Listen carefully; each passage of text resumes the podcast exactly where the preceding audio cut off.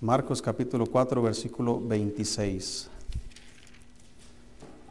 Dice ahí la escritura, hermanos, decía además, así es el reino de Dios, como cuando un hombre echa semilla en la tierra y duerme y se levanta de noche y de día, y la semilla brota y crece sin que él sepa cómo. Porque de suyo lleva fruto la tierra, primero hierba, luego espiga, después grano lleno en la espiga, y cuando el fruto está maduro, enseguida se mete la hoz, porque la ciega ha llegado. Vamos a orar. Dios, gracias damos en esta mañana, Señor, en esta tarde por su palabra, bendígala. Usted conoce, Señor, nuestras vidas y sabe exactamente, Señor, lo que necesitamos escuchar. Bendiga este tiempo, por favor, en el nombre de Jesús. Amén. El Señor Jesús está tratando de enseñar por parábolas y decía en versículo 26, decía además, así es el reino de Dios y da un ejemplo. ¿Cómo es el reino de Dios? Bueno, así es. Como cuando un hombre echa semilla en la tierra y duerme y se levanta de noche y de día y la semilla brota y crece sin que él sepa cómo. Cuando dice aquí, hermano, que, que él duerme y se levanta de noche y de día y la semilla crece y brota sin que él sepa cómo, no se refiere a que sembró y se olvidó de la semilla. Lo que está diciendo, hermano, es que este hombre se levanta y se acuesta. ¿Y cuál es la esperanza del agricultor? Poder cosechar. ¿Qué hace el agricultor? Siembra la semilla. Y después, después de sembrar la semilla, riega la semilla y riega la semilla y quita la maleza y vuelve a regar la semilla hasta que brota y conforme va brotando sigue sembrando, perdón, sigue regando la semilla hasta que pueda tener las, las cosechas. Entonces, así es el reino de Dios. Es decir, que usted y yo no sabemos cómo, pero el crecimiento se da. Eso es lo que está diciendo aquí. También dice la Biblia, como tú no sabes en el libro de Eclesiastés, como tú no sabes cómo crecen los huesos de la, de la mujer encinta, así ignoras la obra de Dios, el cual hace todas las cosas. Entonces, hay cosas que no vemos, por ejemplo, eh, sino conforme pasa el tiempo. A un bebé lo vemos crecer, hermanos, ¿verdad que no? Sino que conforme pasa el tiempo, notamos su crecimiento. Pero cuando usted está ahí, usted no está viendo que el bebé se está estirando, Usted no ve que los dientes le van saliendo, usted no ve que su cara se va cambiando, sino conforme va pasando el tiempo. Entonces, la vida cristiana, hermanos, es semejante. El reino de Dios es así. Y el reino de Dios, hermanos, al que se refiere aquí no se refiere al cielo, porque a veces pensamos que, que el reino de Dios es en el cielo. El reino de Dios está entre nosotros, dijo Jesucristo.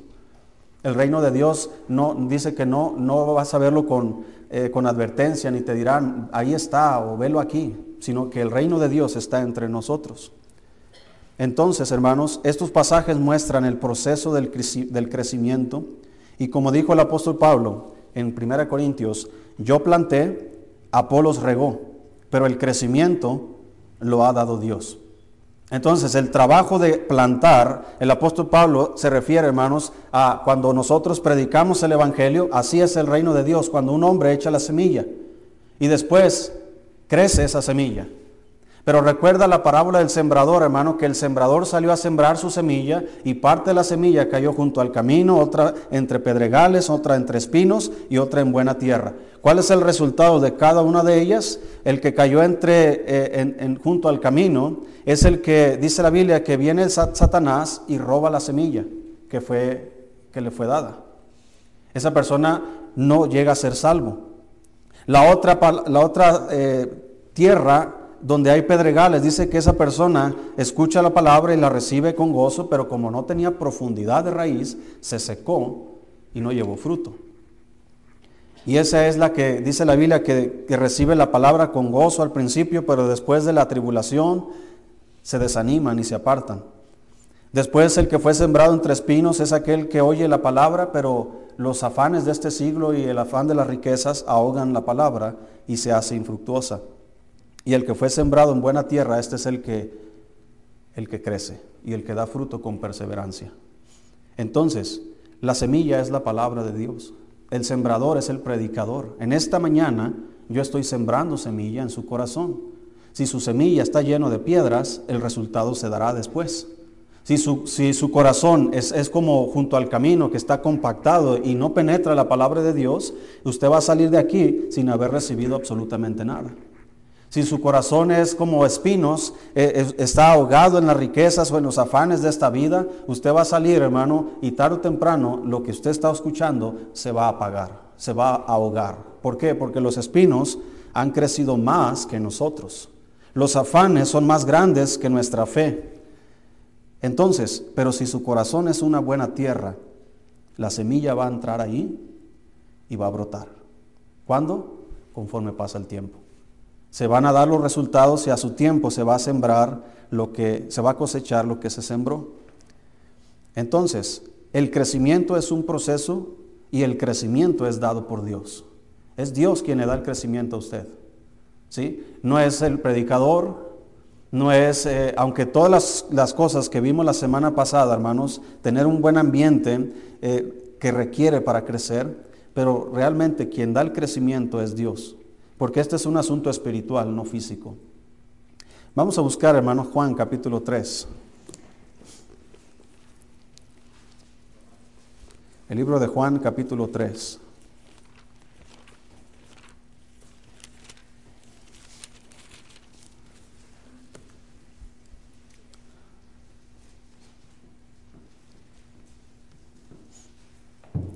El reino de Dios es así. Cuando un hombre echa la semilla, Después va, duerme, se levanta de día y de noche sin saber cómo es que llega a crecer. Pero crece. Dice aquí, hermanos, en primera de Juan, perdón, en Juan capítulo 4, 4 dije, hermanos, 3, capítulo 3, versículo 1. Dice, había un hombre de los fariseos que se llamaba Nicodemo, un principal entre los judíos. Este vino a Jesús de noche y le dijo, Rabí, sabemos que has venido de Dios como maestro, porque nadie puede hacer estas señales que tú haces si no está Dios con él.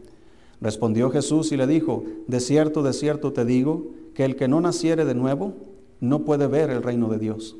Nicodemo le dijo, ¿cómo puede un hombre nacer siendo viejo? ¿Puede acaso entrar por segunda vez en el vientre de su madre y nacer?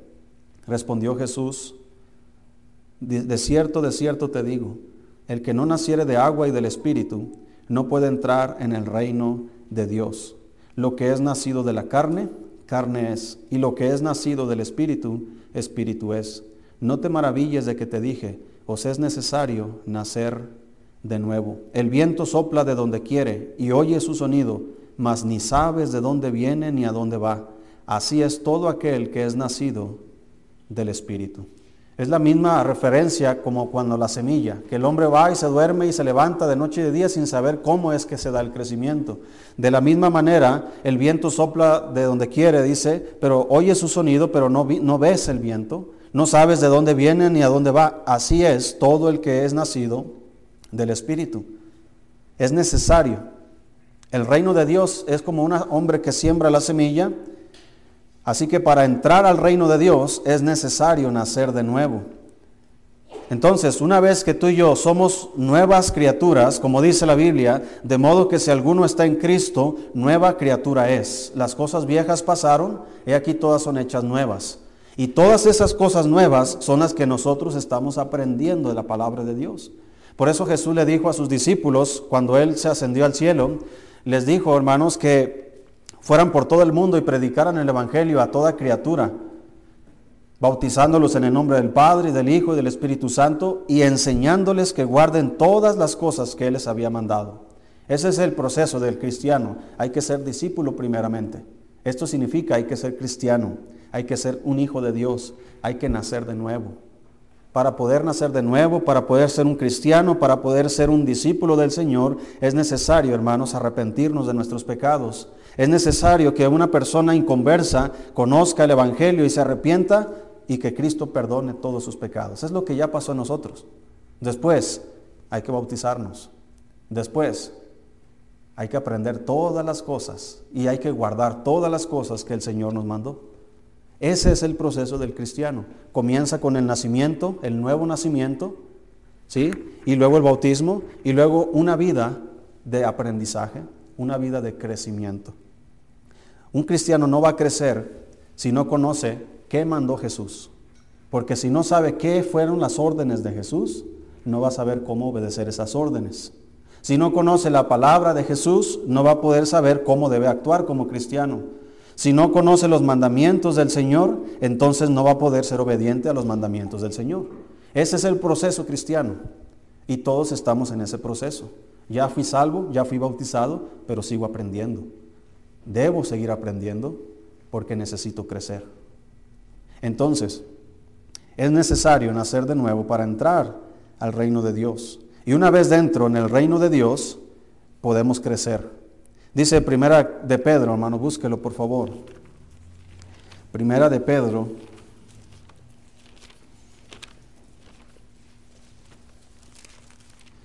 En el capítulo 1 dice la escritura,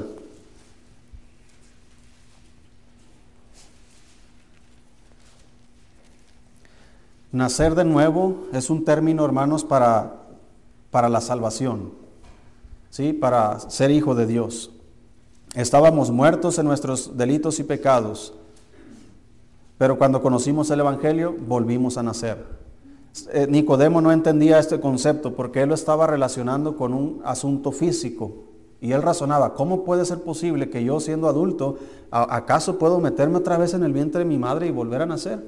Entonces Jesús no estaba diciendo eso, Él lo estaba diciendo en el ámbito espiritual.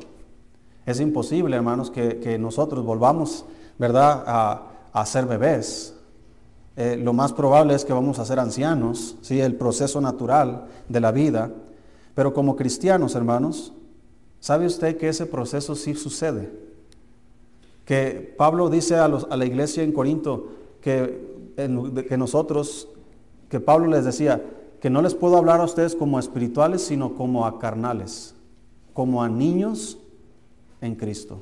Os di a beber leche y no viandas, porque aún no sois capaces, ni sois capaces todavía. Pues habiendo entre vosotros disensiones, aún no sois capaces, dice, ¿verdad? No, no, no pueden soportar lo demás. Entonces, un cristiano espiritualmente puede ir creciendo, hermanos, de tal manera que se va madurando como a la estatura de Cristo, va siendo un cristiano de, la desobediencia a la obediencia, de la duda a la fe, va creciendo de la irresponsabilidad hacia la responsabilidad cristiana. Y ese proceso de crecimiento, hermano, no se da por sí solo, no es por casualidad, sino que es un proceso de crecimiento donde los el ambiente, hermanos, es adecuado para ese crecimiento. Entonces yo paso de, no tener conocimiento, como cuando venimos por primera vez a la iglesia, yo no sabía de la Biblia, no sabía ni cómo buscar los libros de la Biblia, y ahí estábamos, a lo que solamente escuchábamos era todo lo que sabíamos.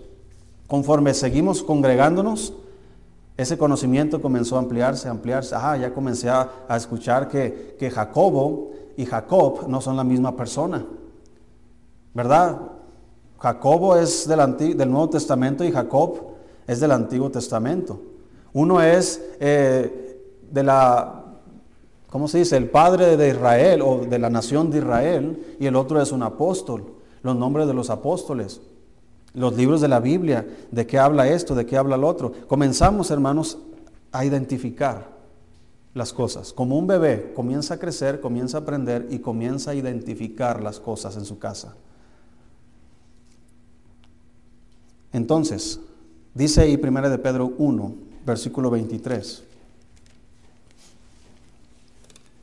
Dice ahí, siendo, y vuelve a utilizar esa palabra, ¿qué dice ahí? Renacidos, nuevo nacimiento, salvación, siendo renacidos, no de simiente corruptible, sino de incorruptible. ¿Por cuál simiente? Por la palabra de Dios que vive y permanece para siempre. Yo no fui salvo, hermano, porque un día me levanté en la mañana y dije, ah, quiero ser hijo de Dios. Dios, ¿quieres, que, ¿quieres ser mi padre? Bueno, ya soy un cristiano. ¿Alguien estaba buscando ser cristiano? ¿Verdad que no? Aunque muchos de ustedes nacieron en hogares cristianos, ¿verdad? Ese es otro, eh, otro asunto, pero yo vengo de, yo fui criado de niño en el catolicismo, me llevaban al catecismo, a la doctrina, me llevaban a, la, catedral, los domingos íbamos a misa en la tarde y, andábamos en las peregrinaciones, en Navidad, haciendo las posadas, andábamos pidiendo posada de aquí y allá, velábamos a la Virgen el 12 de, diciembre y mi mamá nos llevaba a que van a velar la Virgen allá con tu tía no sé qué, íbamos para allá y todo el pueblo ahí estábamos velando a la Virgen, hacíamos procesiones con veladoras, rezando el, rosario y todo eso. ¿Quién más pasó por ahí? Casi muchos, ¿verdad? Ah, yo quería ser monaguillo, porque un amigo mío era monaguillo y, pues era la aspiración dentro del catolicismo. Aunque no me agradaban los monos, ¿verdad? Entrabas a la iglesia católica y se te quedaban mirando como que tú qué haces aquí. No éramos bienvenidos. Pero ¿sabe qué, hermano? Yo fui salvo cuando, a lo mejor te vas a acordar tú el día que fuiste salvo. Yo estaba jugando fútbol con mis dos hermanos afuera de la casa. En Hermosillo, Sonora, era abril, hacía un calorón, parecía el infierno. Sin zapatos, andábamos. Veníamos del sur, llegamos al norte y andábamos ahí jugando fútbol.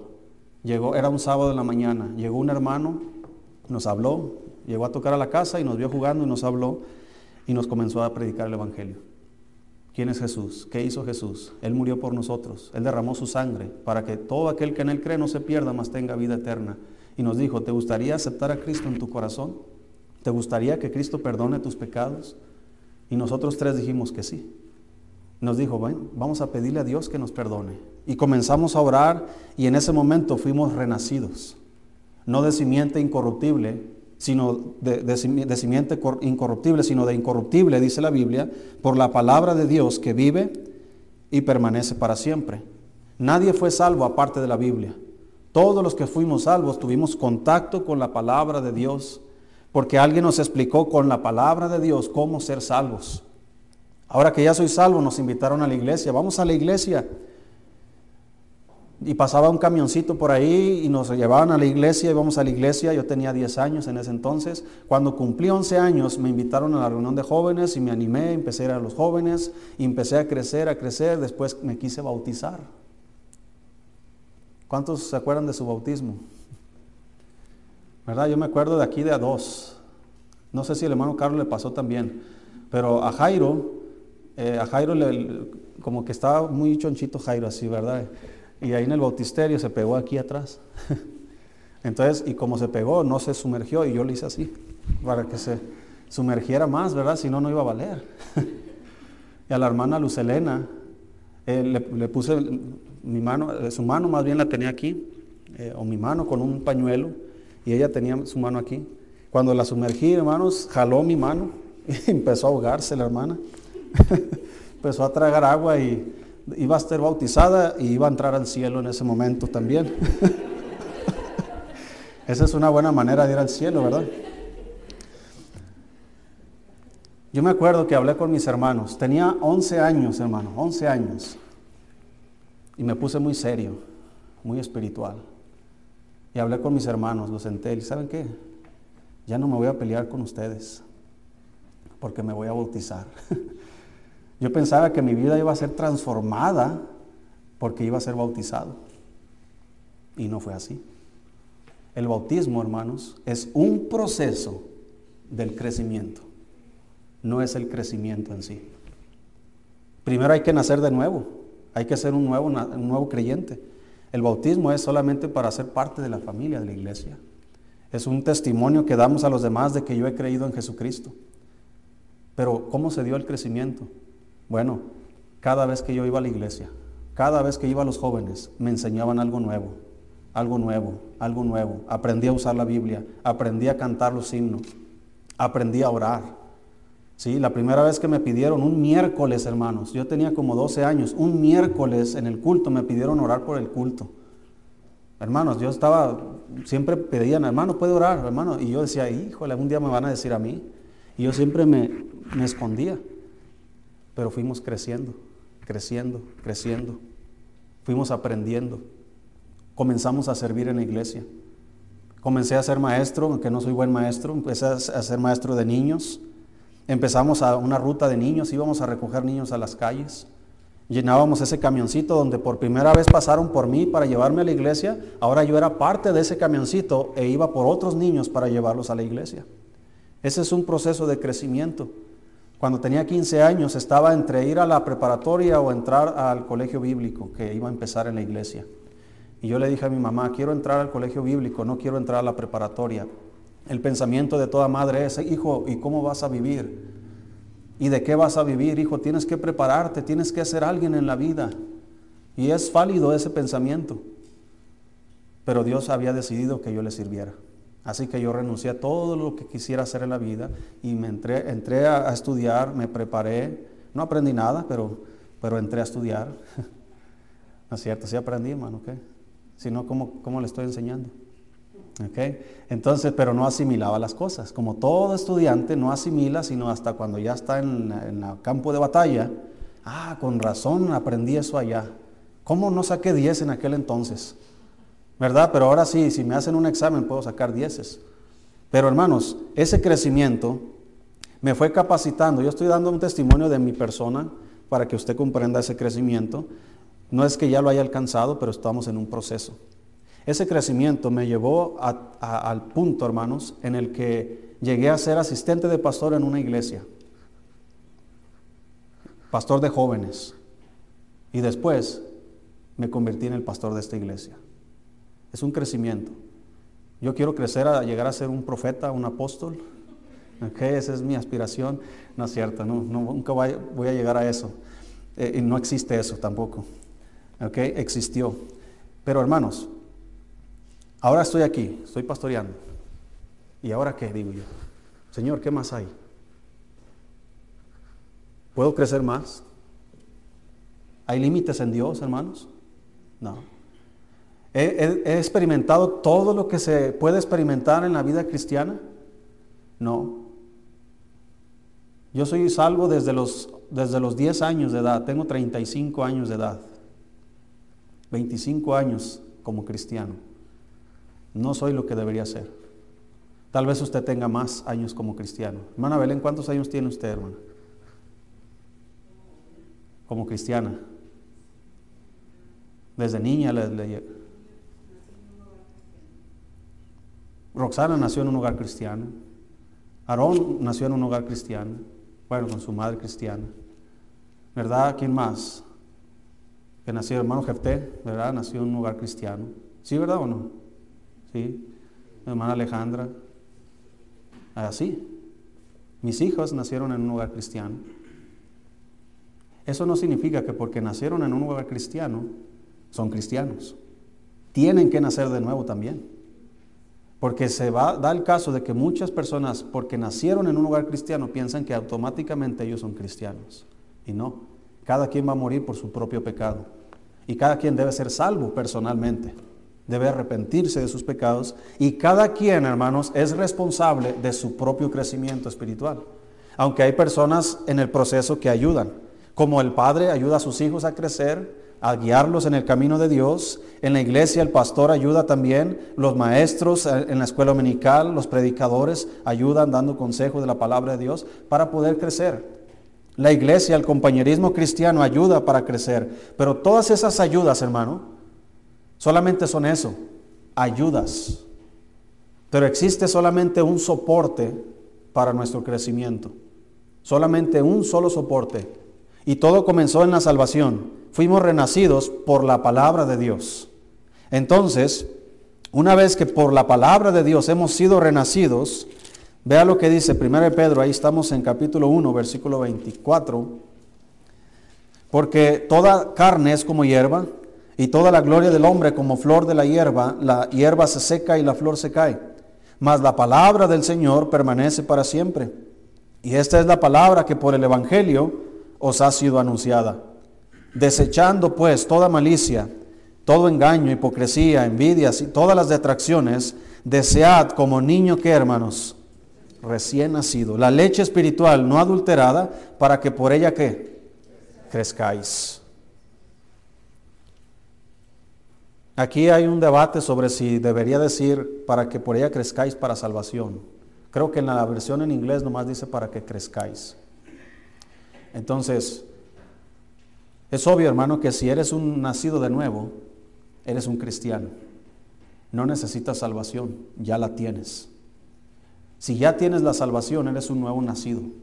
¿Qué necesitas? Crecer.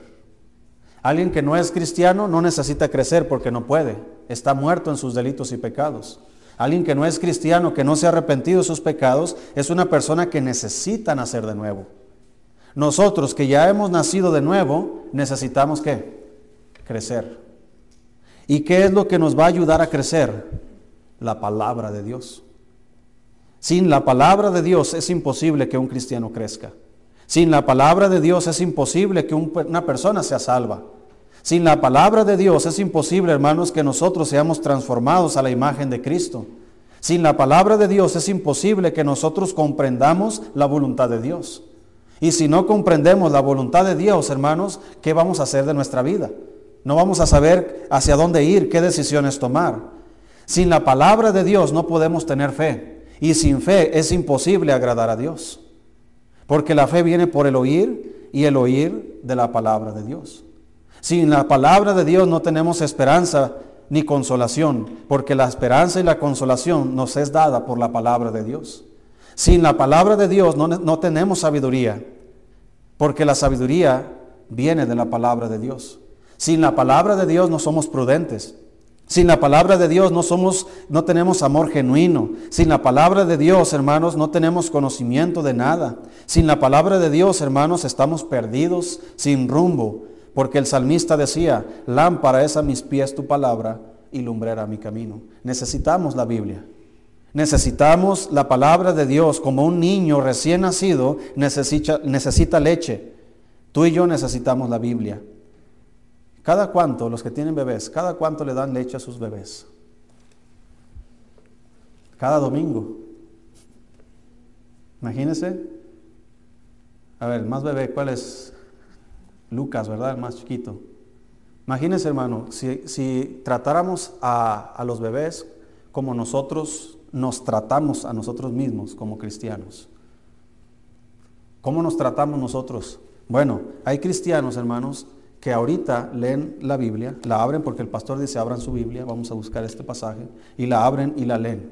Después la cierran y están escuchando el mensaje, se termina el mensaje salen de, la iglesia, se van a sus casas y no vuelven a abrir la Biblia el lunes, el martes, el miércoles, el jueves, el viernes, el sábado.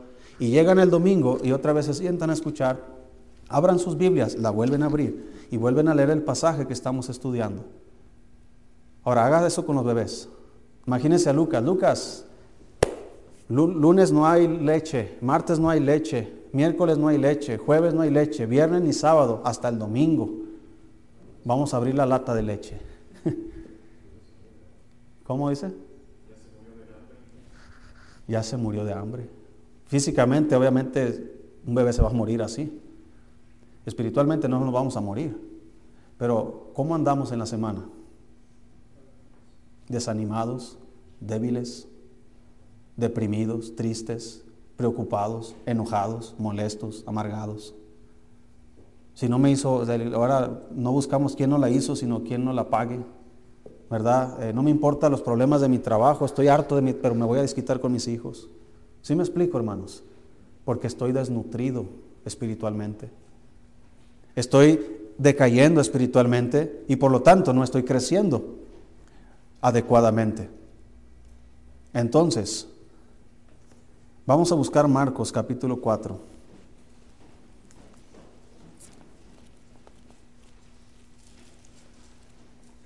Cuando estaba estudiando el Instituto Bíblico, hermanos, era obligatorio los martes, creo que eran los martes, ¿verdad? O el miércoles, día de ayuno. Miércoles, todo el miércoles era de ayuno. Yo creo era para que se ahorraran ahí el presupuesto del Instituto Bíblico. No sé, ¿verdad? Pero, bueno, nos estaban enseñando a ayunar. Todo el miércoles, desde que te levantas hasta el culto del miércoles, todos los hermanos traíamos burritos, bueno, los hermanos traían, ¿verdad?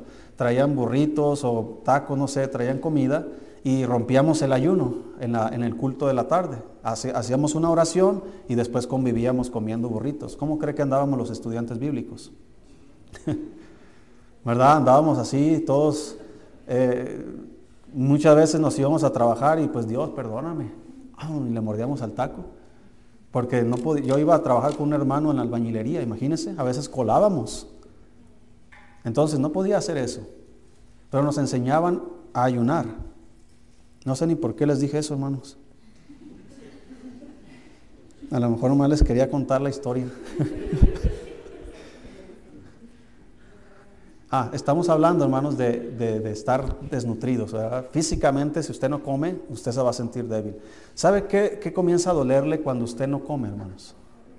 La cabeza. Y cuando tenemos dolores de cabeza, ¿cómo andamos de genio? Malhumorados. Ah, quítate. ¿Verdad? Y andamos así, todos de, no me, no me veas siquiera porque ando enojado. ¿Por qué estás enojado? Porque tengo hambre. ¿Cómo cree que andamos cuando andamos así con la palabra de Dios? Por eso eh, usted reacciona mal con sus hijos, es porque le duele la cabeza espiritualmente. ¿Y por qué le duele la cabeza espiritualmente? Porque está ayunando espiritualmente. Y no me refiero al ayuno, me refiero a que no ha leído, no ha comido el pan que es la palabra de Dios. Entonces, vea lo que dice la Biblia aquí en Marcos.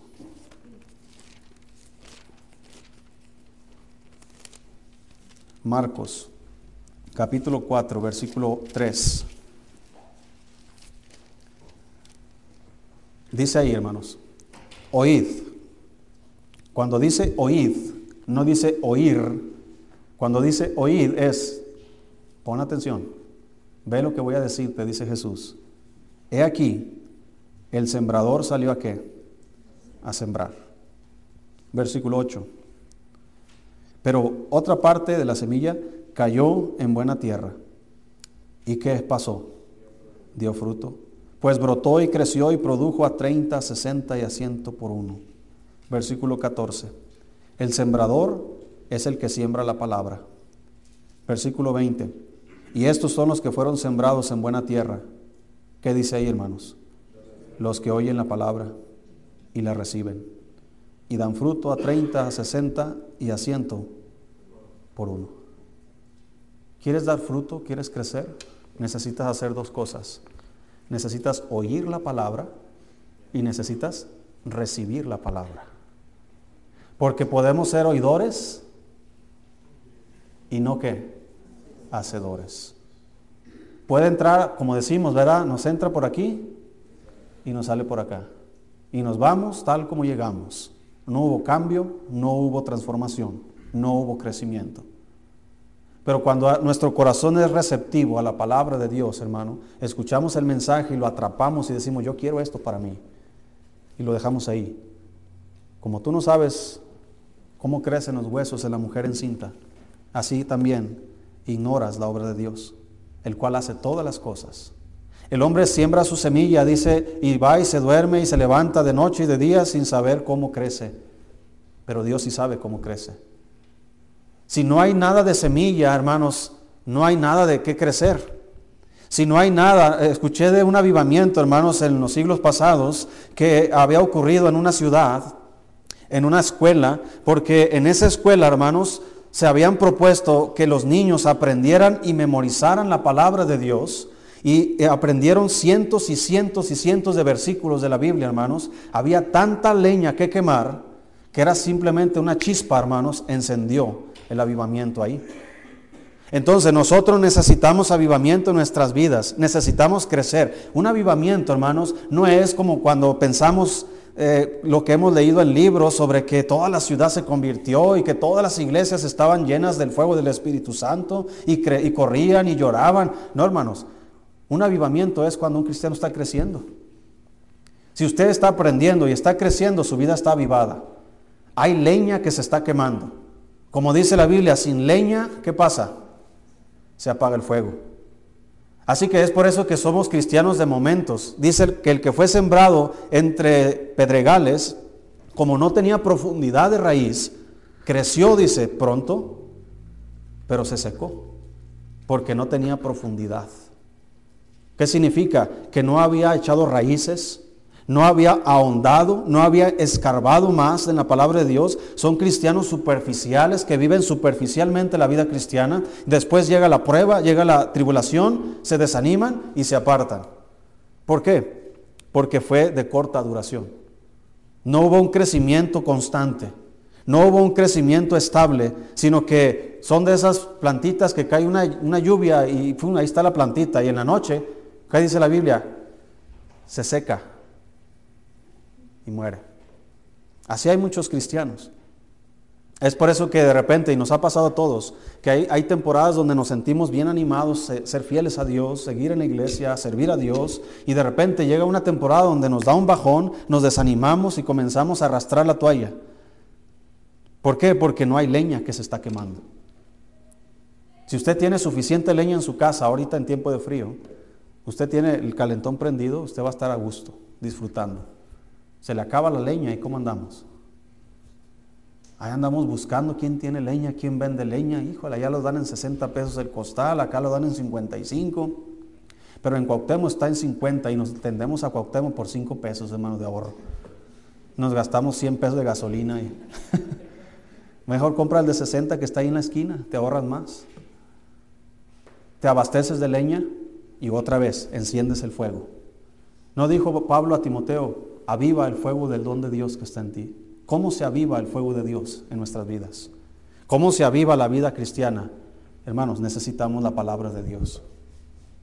¿Cómo anda? Eh, siempre dicen que la mujer, con que le des comida, está contenta. ¿Verdad que sí? Ayer yo estaba viendo a Lunita. Estaba comiendo ahí en su mesa. Duró como toda la, la noche, ¿verdad? Con un solo totopo pero lo embarraba de queso. Se lo comía, y lo embarraba, contenta, alegre y, siempre viva. ¿Sí me explico? Así son todas las mujeres, ¿verdad? Entonces ya sabes, Joel, está enojada Mariana, invítale unos tacos. Se va a poner contenta. ¿Sí me explico? Y lo mismo pasa cuando no tenemos la comida, lo que explicábamos ahorita. Un cristiano con poco conocimiento de la Biblia es un cristiano que no experimenta la vida cristiana como debe experimentarla, porque no conoce, no sabe. Necesitamos la palabra de Dios. La Biblia, hermanos, es el soporte de nuestro crecimiento. La Biblia nos da sabiduría, nos da dirección, prudencia. La Biblia trae transformación y vida eterna. Dice Colosenses capítulo 3.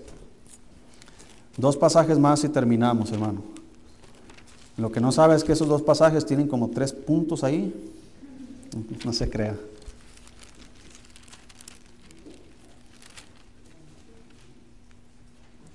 Colosenses capítulo 3, versículo 16. Dice la palabra de Dios. La palabra de Cristo more, ¿qué dice ahí? En abundancia en vosotros, enseñándoos y exhortándoos unos a otros en toda sabiduría, cantando con gracia en vuestros corazones al Señor con salmos e himnos y cánticos espirituales. Aunque aquí el asunto de la música es otro tema aparte, lo que la Biblia está diciendo es que la palabra de Cristo more en abundancia en vosotros. La palabra more es una palabra griega que significa hacer casa permanente, hacer una residencia a la palabra de Dios. Es decir, que la palabra de Dios habita en ti. No es, que, no es de que solamente, como decimos, entra y sale. No es de que solamente la recibimos ahorita el domingo y toda la semana la echamos fuera de nosotros. La palabra de Cristo more en abundancia. Hermanos, por eso dice la Biblia, el que siembra generosamente, ¿qué va a pasar? Generosamente va a cosechar. Entonces, siembra la palabra de Dios en tu vida, generosamente, abundantemente, léela constantemente, aprende más de la palabra de Dios, no solamente los pasajes que te confortan, sino aquellos que te, te retan en tu vida. Lee toda la escritura porque toda la escritura fue inspirada por Dios y es útil para corregir, para instruir, para redarguir. Entonces necesitamos la palabra de Dios. Sin ella es imposible nuestro crecimiento. Sin ella estamos estancados y sin ella, hermanos, estamos infructuosos. No podemos dar frutos. Pasa la vida, nos pasa la vida, pasa el tiempo, hermanos, y terminamos al final sin haber hecho nada para Dios. ¿Por qué? Porque no hicimos que la palabra de Dios habitase abundantemente. Y luego dice, enseñándoos y exhortándoos unos a otros en toda sabiduría. ¿Cómo vas a poder enseñar a otros si no sabes tú mismo lo que vas a enseñar? ¿Cómo vas a enseñarle a tus hijos como padre qué es lo que ellos deben hacer si tú como padre no sabes cómo debes enseñarle a tus hijos? Ese era uno de los mandamientos principales que Dios le dio a Israel, que ellos debían obedecer la palabra de Dios y que tenían que enseñarla a sus hijos y a los hijos de sus hijos. Pero para poder enseñarle a mis hijos la palabra de Dios, yo necesito la palabra de Dios.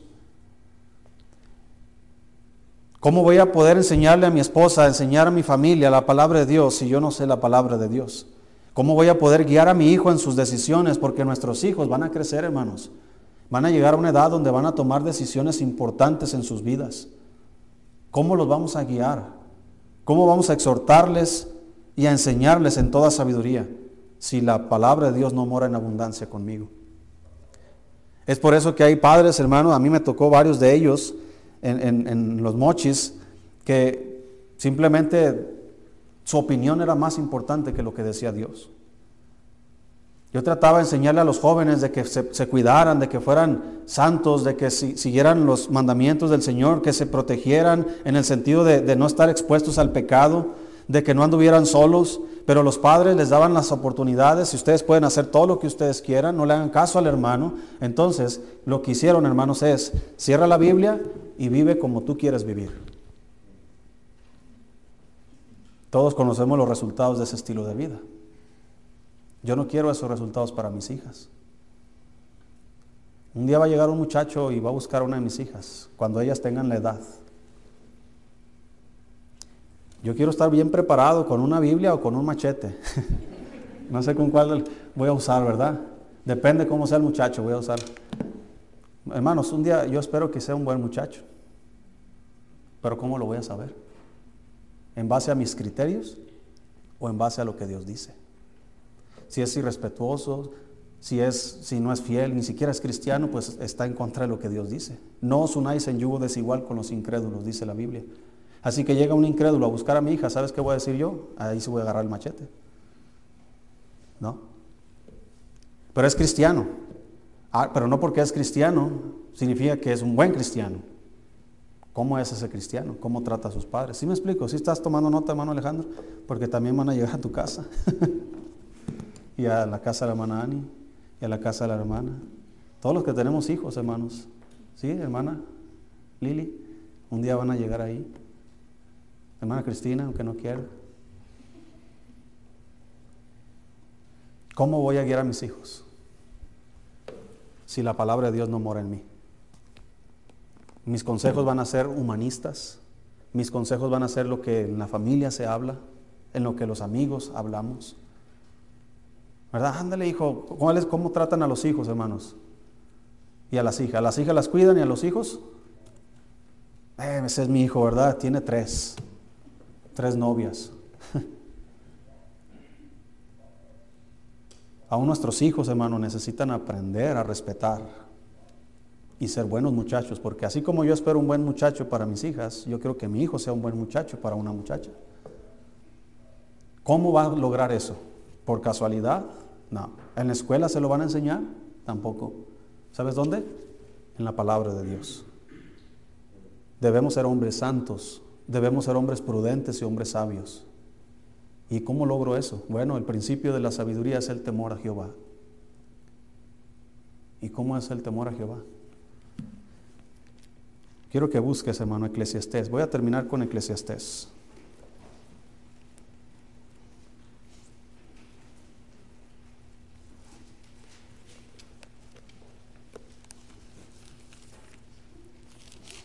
Capítulo 12.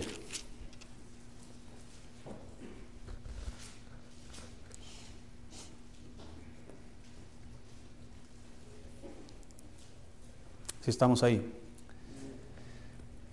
Y mire, eso, me, eso me, me, ancla o me ata a mí a esto, porque entre más, y no, lo voy a explicar con el mismo versículo, dice ahí eh, Eclesiastés capítulo 12, versículo 9. Si estamos ahí, dice la Biblia, en cuanto, y cuanto más sabio fue quién, Ok, ¿quién es el predicador? El sembrador, el que siembra la semilla. En este caso, yo soy un sembrador, yo soy el predicador. Y cuanto más sabio fue el predicador, tanto más enseñó sabiduría al pueblo. E hizo escuchar, e hizo escudriñar, y compuso muchos proverbios. Está hablando de Salomón. Procuró el predicador hallar palabras agradables y escribir rectamente palabras de verdad las palabras de los sabios son como, ¿qué hermanos? Ah, no me está gustando eso. Eso que el pastor está diciendo, ah, es porque son aguijones. Y como clavos hincados son las de los maestros de las congregaciones, dadas por quién. Así que yo no le voy a venir a decirle aquí que usted va a ser próspero y bendecido y, y exitoso. Y no, usted no haga nada por Dios. Dios va a hacer todo por usted. No, pues qué bonito mensaje. No, yo le voy a decir, tiene que leer la Biblia. Tiene que crecer, tiene que activarse, tiene que arrepentirse de su pecado si está en pecado. Ah, no es muy agradable eso. Bueno, es que así dice la Biblia. Son como clavos hincados. Versículo 12, ahora hijo mío, a más de esto, sea amonestado. No hay fin de hacer muchos libros. Y el mucho estudio es fatiga de la carne. Eso no lo agarren los estudiantes. Usted tiene que estudiar. ¿Ok? Eh, eh, ¿Sí? Denise. Ya ve mamá, ahí dice la Biblia que hay mucho estudio, así que no va a estudiar. No, aquí está hablando de otro tipo de estudio. 13. El fin de todo el discurso oído es este. Teme a Dios. ¿Y qué? Porque esto es el todo del hombre. Si hacemos estas cosas, hermano, vamos a estar completos. Vamos a estar maduros y vamos a dar frutos. Teme a Dios y guarda sus mandamientos. ¿Cuáles mandamientos? Ahí es donde entra el maestro. Hay que enseñar todo lo que Cristo nos dijo que, que guardáramos. Entonces, como dice Juan capítulo 15, no lo, lea, no lo busques, pero del, del 1 al 8 por ahí, la Biblia dice que Jesús dijo, yo, yo soy la vid verdadera y mi Padre es el labrador. Todo pámpano que en mí lleva fruto lo limpiará para que lleve más fruto. Pero todo pámpano que en mí no lleva fruto, lo quitará y lo echará en el horno. Y dice él, porque sin mí nada podéis hacer. Pero si permaneces en mí y mis palabras permanecen en vosotros, pedid todo lo que queréis y os será hecho.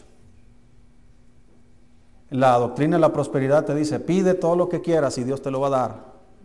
La doctrina de la piedad te dice, primeramente, permanece en Cristo y sus palabras permanezcan en ti. Si tú permaneces en Cristo y las palabras de Cristo permanecen en ti, tú vas a saber cómo pedir correctamente. Y cuando pidas, se te va a dar. ¿Por qué? Porque estás pidiendo conforme a la voluntad de Dios. ¿Por qué? Porque conoces la voluntad de Dios. ¿Por qué la conoces? Porque conoces la palabra de Dios porque la lees, porque la abres y sabes que hay cosas que no debes pedir y sabes que hay cosas que se te van a conceder porque son la voluntad de Dios. Un muchacho puede orar por una esposa, sí, porque no es bueno que el hombre esté solo. ¿Cualquier esposa es buena? No, hay que seguir leyendo para que Dios nos indique cuál es la indicada. ¿Sí, Rodrigo? Cuando llegue el tiempo. Dios guíame. Si recuerdas a Abraham que mandó a su, a su criado, ve y busca esposa para mi hijo. Ok, ¿de dónde la tenía que buscar? No vayas con los, las otras naciones. Ve a mi familia. Y nosotros somos la familia de Dios. Nuestros hijos deben buscar pareja. ¿Dónde? ¿En cuál familia? En la familia de Dios. No allá afuera con los filisteos. Todo eso me ayuda a mí cuando leo la Biblia, cuando la estudio y cuando la practico. Entonces, ¿cuánto quieres crecer? Depende cuánto estás sembrando. El que siembra escasamente, escasamente también segará. Así que hermano, yo te animo que no, no leas la Biblia solamente ahorita el domingo, sino que todos los días. Nunca se apartará de tu boca este libro de la ley, sino que de día y de noche meditarás en él, para que guardes y hagas conforme a todo lo que en él está escrito. Entonces harás prosperar tu camino y todo te saldrá bien. Es un buen resultado, ¿verdad? Pero el resultado es precedido de la siembra que hiciste. Entonces, lee mucho, practica mucho, cosecharás mucho. Hazlo poco y tendrás los resultados también. Vamos a orar.